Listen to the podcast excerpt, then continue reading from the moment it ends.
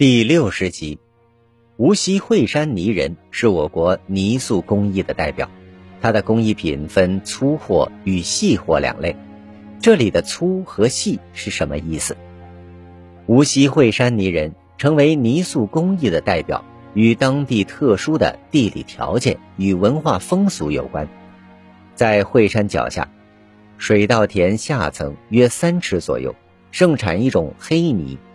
这种泥土细腻滋润，粘性特别好，很适合雕塑，且取之不尽。用它做泥人，不但胚面光洁，适宜敷彩，干后还不易裂缝。这就为制作惠山泥人提供了理想的优质原料。北宋文人苏东坡曾在诗中发出过“惠泉山下土如如，阳县溪头米胜珠”的赞叹。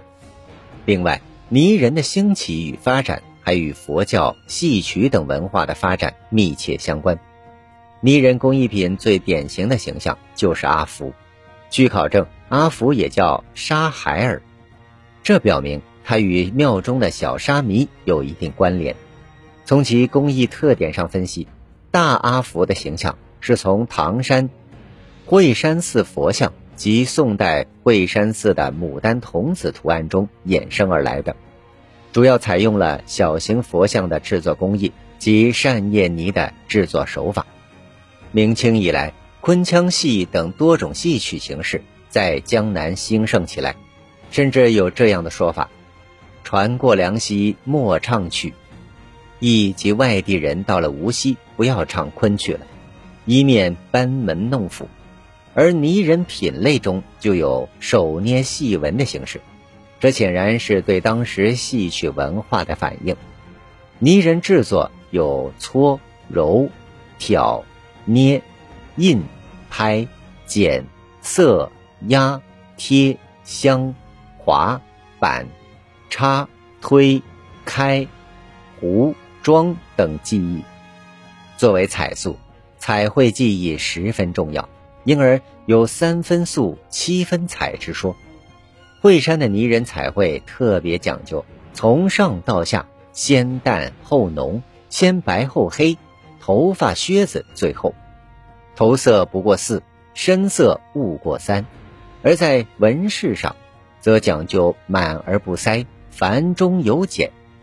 泥人作品主要分两种形式，一种是初期的耍货，也叫粗货。或行货，主要制作方法是用单片模子压制成型。为了能大量生产，当年艺人们在创作过程中，总是在作品的造型原件上尽量去掉与主题无关的繁琐部分，并进行必要的变形。这样做的结果不但不损害整体形象，反而使主题更加突出，造型更加浑厚洗练。更富有装饰趣味。后来又出现了双模印制的方法，做工更加细致，外形尺寸更大，被人们称为饰货。